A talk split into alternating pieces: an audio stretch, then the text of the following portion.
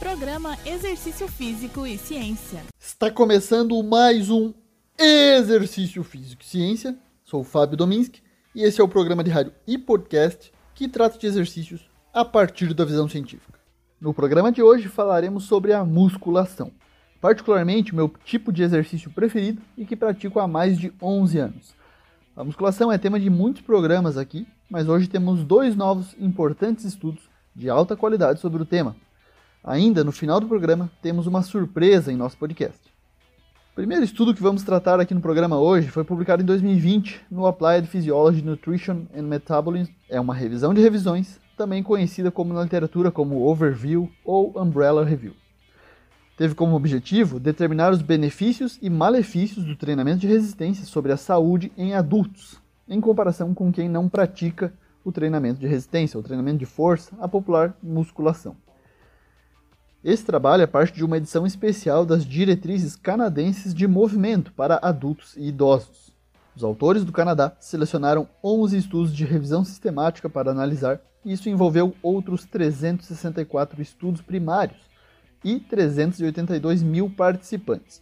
Por reunir vários estudos e um elevado número de pessoas, é considerado na literatura um estudo com alto poder de evidência. Desses 11 estudos, 5 investigaram função física como força muscular e desempenho físico, três estudos incidentes com doenças cardiovasculares, a mortalidade, função cognitiva, qualidade de vida foram variáveis investigadas em uma revisão cada.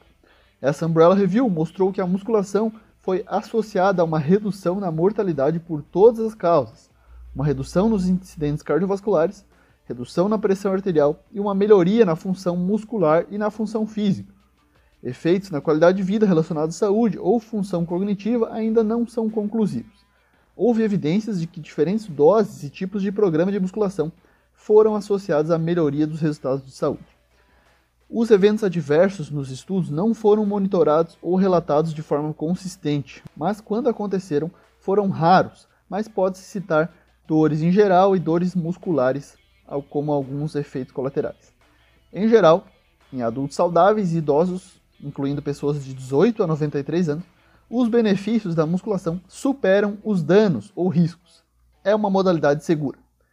Em relação à frequência para treinar musculação, esse estudo afirmou que vários estudos sugeriram que praticar pelo menos duas vezes na semana, ou dois dias na semana, foi associado a uma redução na mortalidade por todas as causas, uma melhora na força muscular e uma redução na pressão arterial.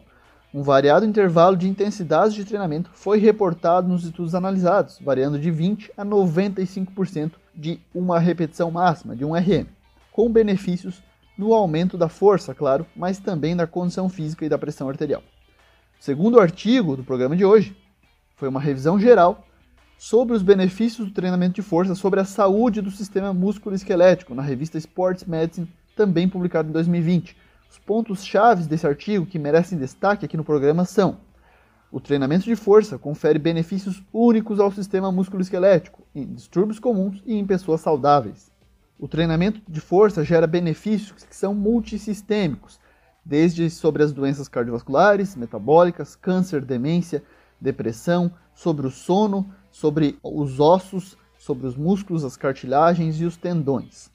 Uma importante notícia desse estudo é de que mudanças significativas nos tecidos musculoesqueléticos são geralmente evidentes após 8 a 12 semanas de treino, embora alguns estudos tenham observado aumentos na massa muscular após apenas 2 a 4 semanas de treinamento.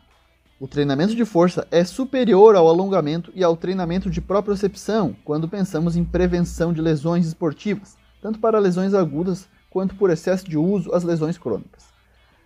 Por fim, a aplicação de sobrecarga no treinamento de força deve ser específica para obter a adaptação positiva desejada.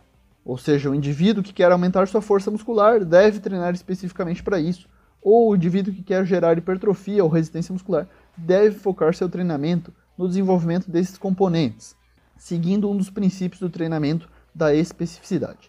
Lembrando da necessidade da adequada supervisão profissional para isso. Falando em hipertrofia, na semana que vem, inicio aqui no Exercício Físico e Ciência uma série especial sobre musculação com foco em hipertrofia. Serão 10 episódios em sequência com evidências científicas sobre variáveis metodológicas da prescrição do treinamento de força da musculação que tem influência sobre a adaptação de hipertrofia, que é um desejo comum aí por muitos praticantes. Será um episódio por dia durante 10 dias de segunda a sexta, a partir do dia 16 de novembro, indo até o dia 27 de novembro. Essa série no podcast vai gerar certificados de participação para horas complementares para quem tiver interesse. Então fique ligado. Você pode ter mais informações no meu Instagram, FábioDominski. Após as duas semanas da série, voltamos com a nossa programação normal aqui no podcast, com dois episódios semanais.